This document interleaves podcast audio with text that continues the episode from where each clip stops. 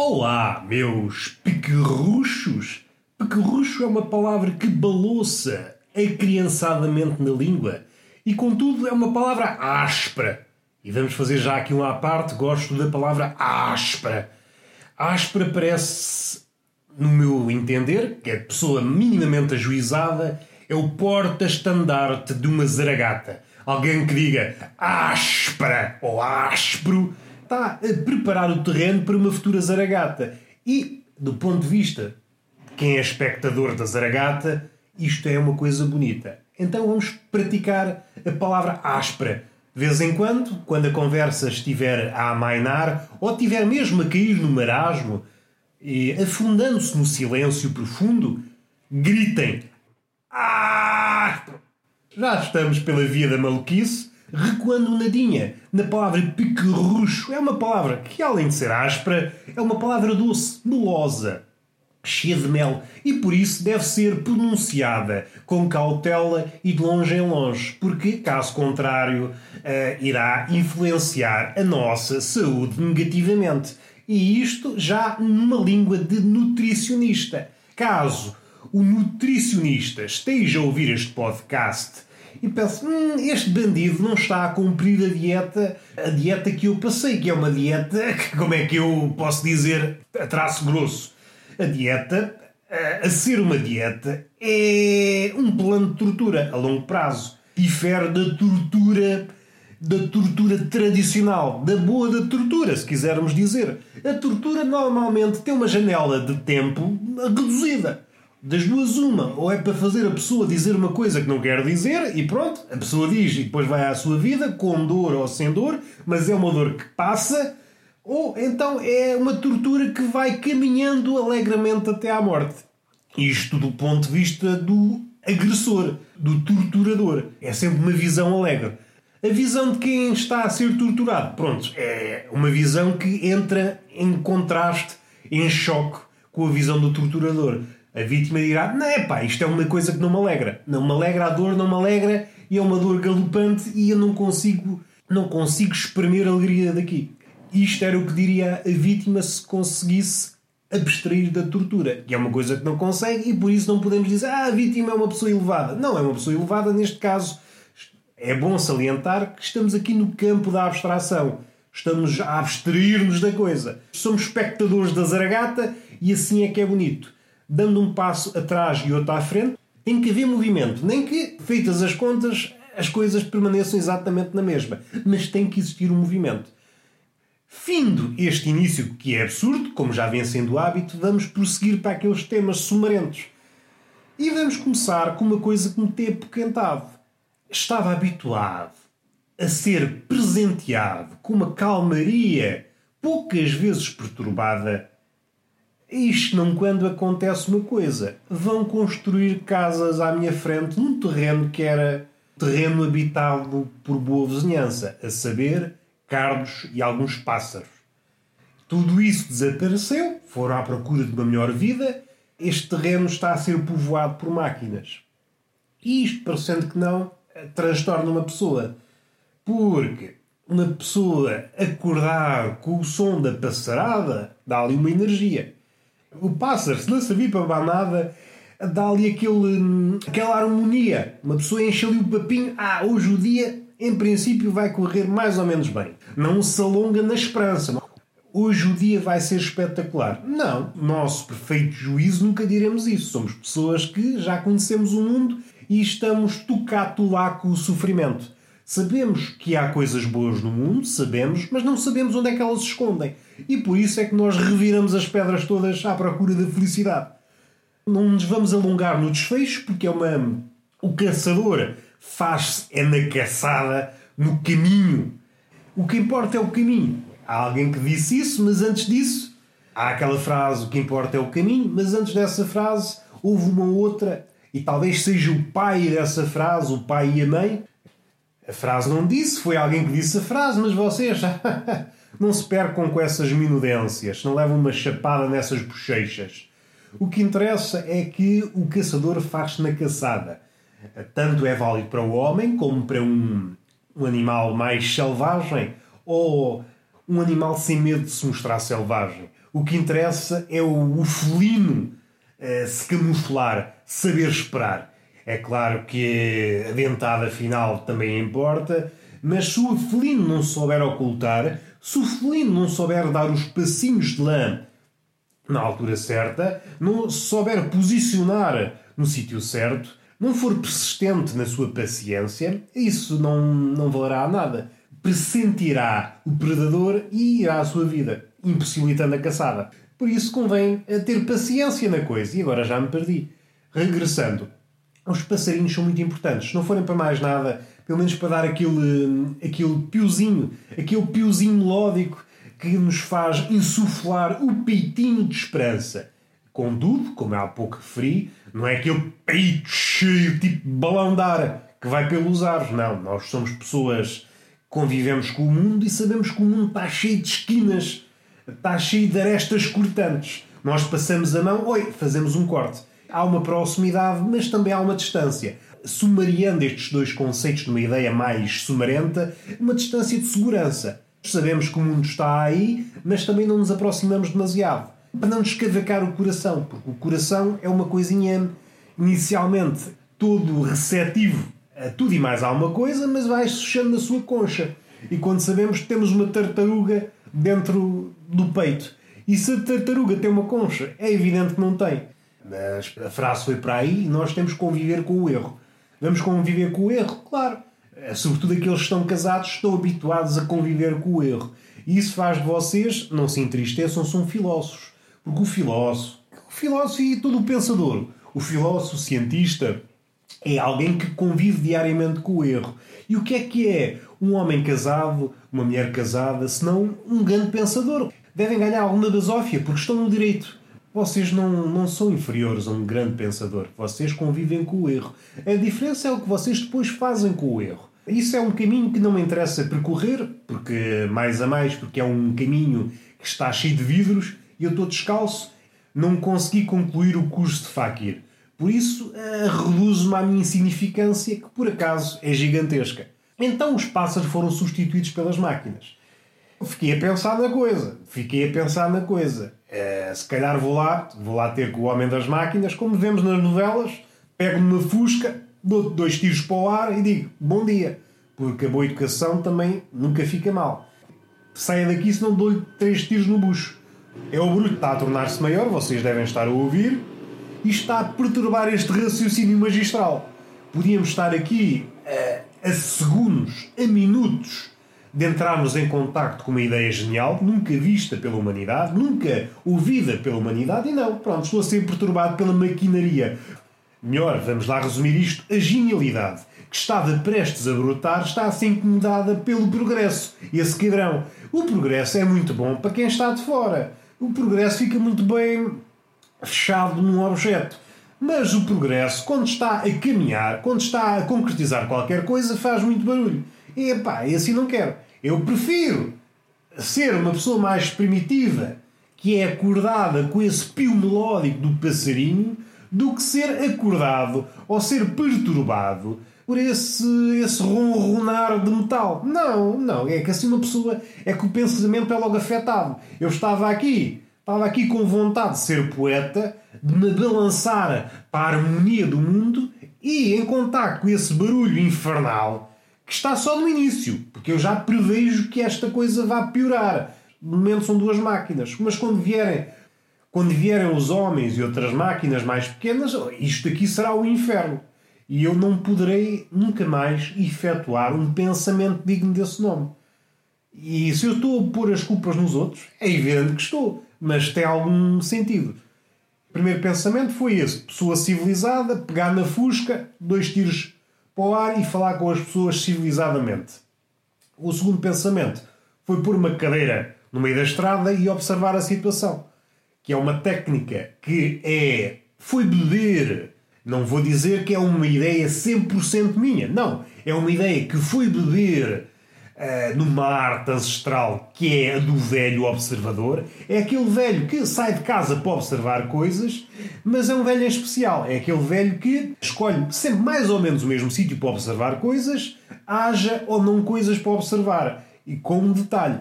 E vai para lá com as mãos nos bolsos. Há quem diga bolsos, há quem diga o caralho que vos foda a todos. Vamos interromper este raciocínio extraviado e vamos dar um passinho atrás.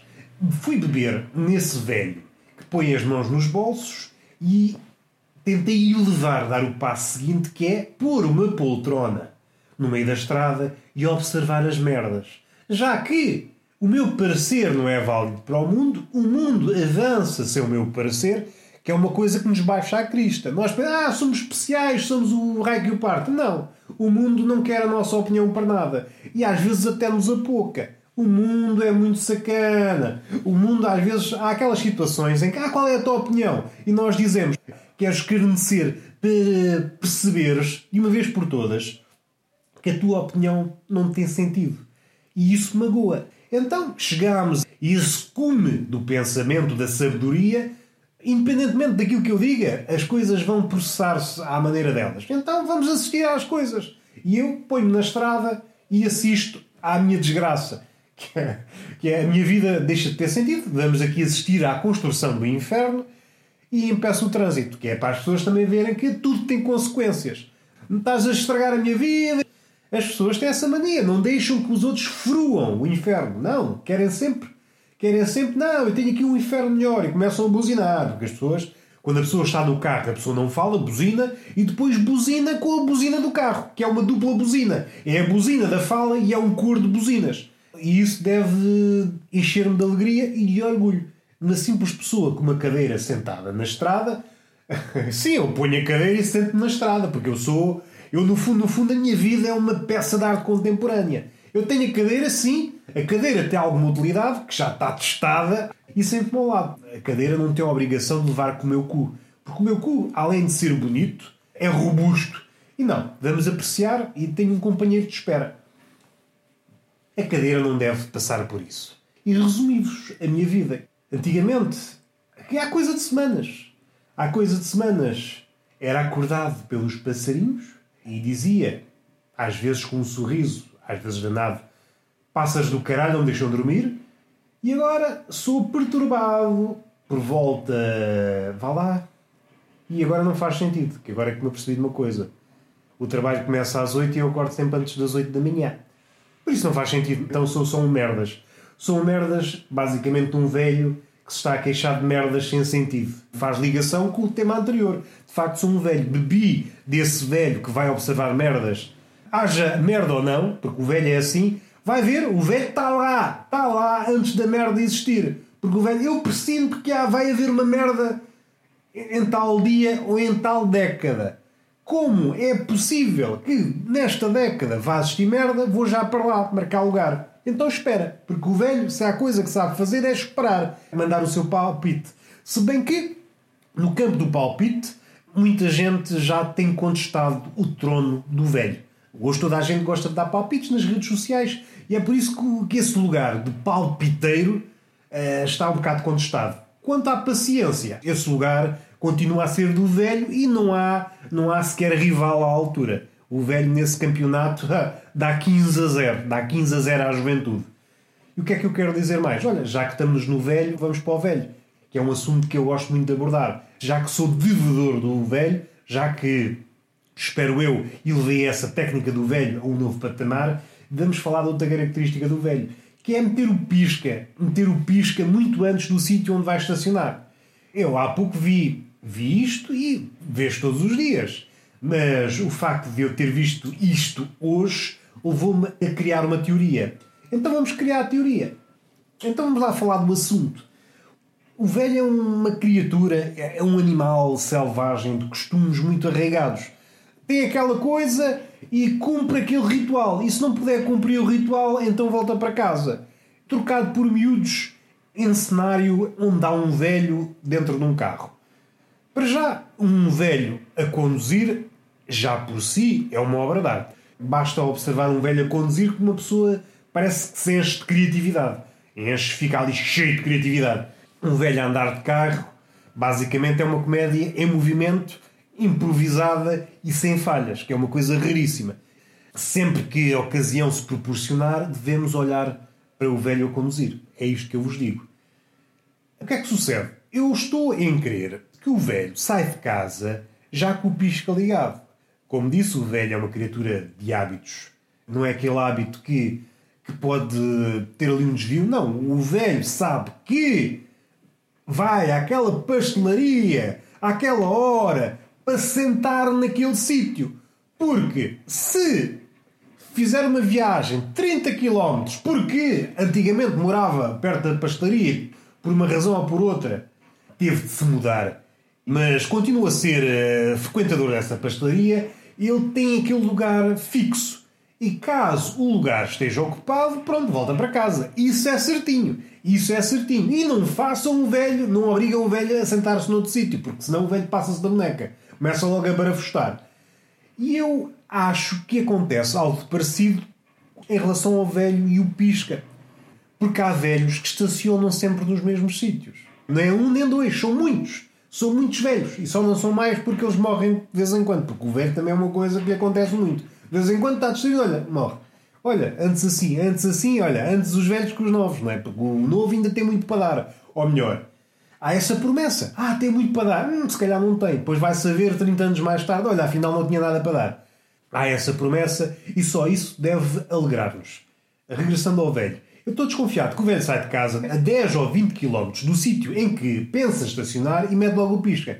Pensa, bom, vou meter já o pisca, porque uma pessoa nunca sabe, uma pessoa às vezes esquece, meter já o pisca e vai, faz aqueles 10 km com o pisca ligado à espera que o lugar onde estaciona todos os dias, porque é um lugar, o velho, é, tem um lugar especial. E normalmente é um lugar que ninguém se lembra, até o dia que alguém se lembra. Porque eh, o mundo está cheio de pessoas espertalhaças e de vez em quando sai-nos uma rifa. E o velho tem um pisca metido a 10 km e chega ao sítio, olha, afinal está ocupado faz inversão de marcha e volta para casa. Que é isto é que é um velho. Ah, mas isto é disparatado. Não, não. Os velhos, sobretudo os velhos dos sítios pequenos, aldeias e, e vilas, que é aquele velho, aquele velho de raça, não é aquele velho já diluído, aquele velho de cidade que uma pessoa não sabe o que é. O velho de raça, pedigree. É um velho que tem aquela na cabeça e se a coisa não acontecer como ele tem previsto, a coisa não acontece. Volta para casa. E fudido. E fudido. Ah, foda-se, ocupar o meu lugar. Porque o velho pensava: a estrada é minha, a pastelaria é minha, aquele lugar é meu, e é isto que eu tenho a dizer sobre os velhos. E está feito. É o velho que mete o pisca a 10 km. é o velho que mete o pisca logo a sair de casa com a ideia de estacionar 10 km à frente.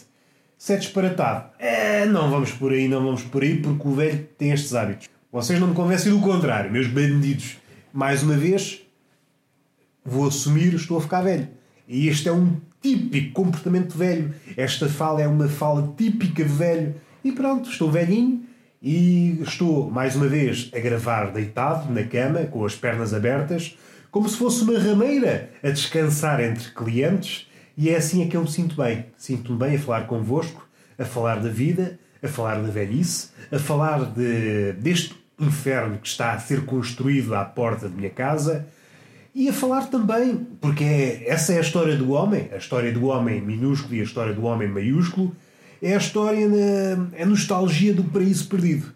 O meu paraíso perdido não era grande coisa, é um sítio cheio de cardos e de pássaros, paraíso que me na rifa, e agora, pronto, agora sinto falta desse paraíso perdido. E vou chorar, talvez, mas só depois do podcast. Porque não podemos mostrar as vulnerabilidades aos ouvintes depois descobrem que somos fracos e depois identificam-se connosco. E às tantas, isto é que Uma guilda de fracotes. Não, não queremos nada disso. Nós queremos é pessoas robustas, prontas a enfrentar as agruras da vida. Pessoas que, em determinadas situações, fazem determinadas coisas. O que é que eu quero dizer com isto? Nada em especial. Porque também às vezes fica bem assim, falar assim no ambíguo, que é para a pessoa diante destas frases ambíguas, pode lançar a sua cana de pesca e pescar qualquer coisa. Não vou dizer, ah, aqui nesta frase há só sardinhas e a pessoa pesca sardinhas. Não. Aqui nesta frase podem pescar o que vocês quiserem. Ah, eu pesquei uma baleia. Ah, mas uma baleia não se pesca. Baleia não se pesca, é uma espécie protegida. Ah, mas eu sou japonês. Ah, então se é japonês, tudo bem. Se é japonês, tudo bem. Não vou interferir na cultura dos outros. E fechamos este podcast. Foi um podcast onde inicialmente não havia nenhum interesse em falar convosco, depois também não houve, e no fim, hum, duvido que tenha existido. Mas fica sempre aquela, aquela dúvida no ar: será que há interesse? Será que não há interesse? Ninguém sabe. Ninguém sabe. mas o que importa é levar a nossa avante, levar a ideia para a cama, fornicar a ideia e depois dizer: bom, e agora cada um segue a sua vida, que é para não haver conflitos. Acabou de haver prazer, pelo menos para uma das partes, ou houve pelo menos uma promessa de prazer, que é assim que as coisas acontecem. Há uma promessa de prazer, a outra pessoa é convencida, olha, afinal, se calhar há prazer. Duas pessoas ou mais enrolam-se na fabricação do prazer, envolvem-se, e depois já há uma ou outra que, de facto, atinge o prazer. Quando atingem todas as partes o prazer, ótimo, é memorável. Quando atinge uma, epá, já não é mau. Convém cada um ir à sua vida. Depois do prazer, se nos alongarmos muito no rescaldo do prazer, começa a haver conflito e estamos nos antípodas do prazer. Não convém haver misturadas. Não. Prazer, cada um vai à sua vida. Assim estamos a fruir do prazer. Saímos de casa com o cigarrinho de chocolate nos beiços e vamos, olha, hoje foi um dia feliz para mim. O outro dirá, epá, não foi nada especial, fui enganado. Mas a vida é assim. Uns enganam e outros são enganados. E assim é que é bonito. É bonito? Não sei se é. Mas a beleza é o quê? É um conceito? É um conceito subjetivo. Isso para mim é bonito, para vocês é feio e para outros pode ser apenas uma estupidez. E assim é que nós devemos dialogar. Cada um caladinho no seu lugar. E isto rimou é porque é bonito. E agora lembrei-me uma coisa ao fechar. Aquelas pessoas tenho visto bastas vezes nas redes sociais, sobretudo no Twitter.